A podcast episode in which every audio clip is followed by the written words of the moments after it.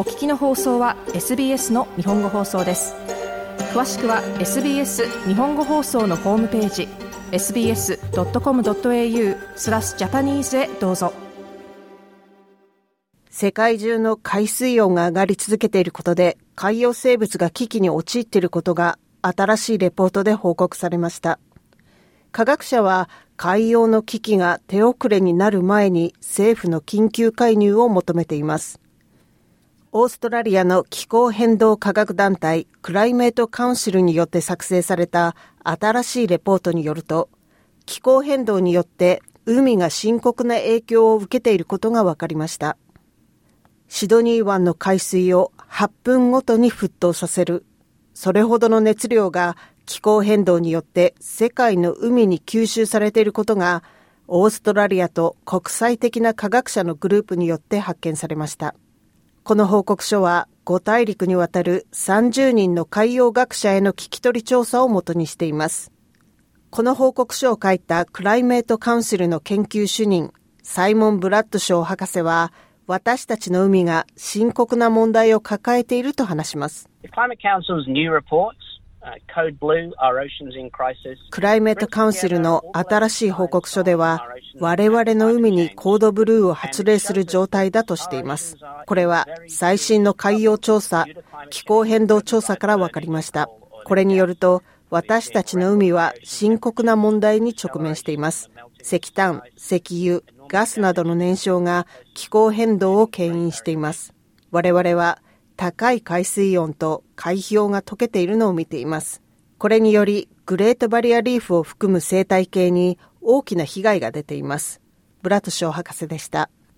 化石燃料の急速な段階的廃止が各国政府が海洋温暖化に対してできる一番重要なアクションだと彼ら科学者は強調しています。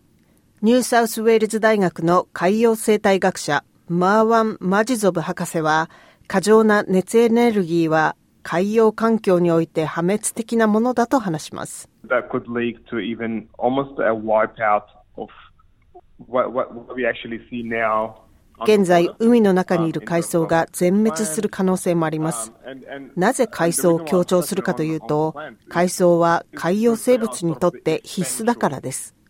海藻の間に海洋生物の餌になる小さな生物が住みます。小さな生物は海藻を食べます。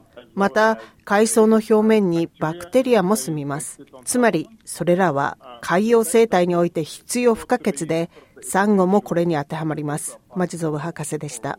世界中の科学者は、私たちの海が急速に深刻に変化しているのを懸念しています。専門家はこれから来る夏がグレートバリアリーフに与える影響を心配しています。長期予報では前代未聞の海水温の上昇が予想されています。マーワン・マジゾブ博士はグレートバリアリーフに緊急救命が必要だと話します。このオーストラリアのグレートバリアリーフを例にすると、2005年と現在を見ると、あらゆる海中生物が根こそぎいなくなっています。以前に見ることができた多様性を今は見ることができません。多様性というのは異なる海洋植物、生物、バクテリアのことを話しています。本当に小さな生物から大きな生物までです。マジゾブ博士でした。サイモン・ブラッドショー博士は政府の緊急アクションが不可欠だと話します。たった今、今年から重要なこの何年かにアクションを起こせば違いが出ます。科学が示していることは、世界的に排出ガスを減らすことです。